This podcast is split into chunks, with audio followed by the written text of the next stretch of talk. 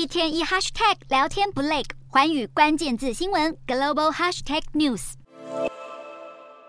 矽谷银行倒闭风暴延烧，其他银行担忧受牵连，掀起金融界恐慌。美国总统拜登十三日在美股开盘前连忙发表演说止血，强调政府将迅速行动，提升民众对金融系统的信心。除了美国总统外，美国财经三巨头、财政部长耶伦、联准会主席鲍尔以及联邦存款保险公司 FDIC 主席格洛文伯格也都发表联合声明，承诺所有客户的存款都会获得保障，上限是二十五万美元，折合新台币大约七百六十三万元。这也让投资人信心大振。而同样受到冲击的欧洲国家也出面安抚民众。德国联邦金融监管局表示，矽谷银行的处境不会对德国金融稳定构成威胁，因为两者并没有系统上的关联。随后，法国财政部长也提出同样的见解。另外，加密币公司 Circle 也向投资人保证，公司放在矽谷银行的三十三亿美元稳定币存款安全无虞，全部提供现领。而在各国金融监管机构出手相救、收拾烂摊之际，英国汇丰银行十三日也宣布，以象征性的一英镑收购矽谷银行英国分行，缓解矽谷银行破产对英国科技业带来的冲击。就在这个时候，个性不按牌理出牌的推特执行长马斯克也来掺一脚，表示自己对收购矽谷银行抱持开放态度。虽然马斯克的言论可能是一时兴起，但不可否认的是，各国政府与金融界企业赶在第一时间采取紧急措施应对，避免矽谷银行倒闭后遗症蔓延，触发另一场金融危机。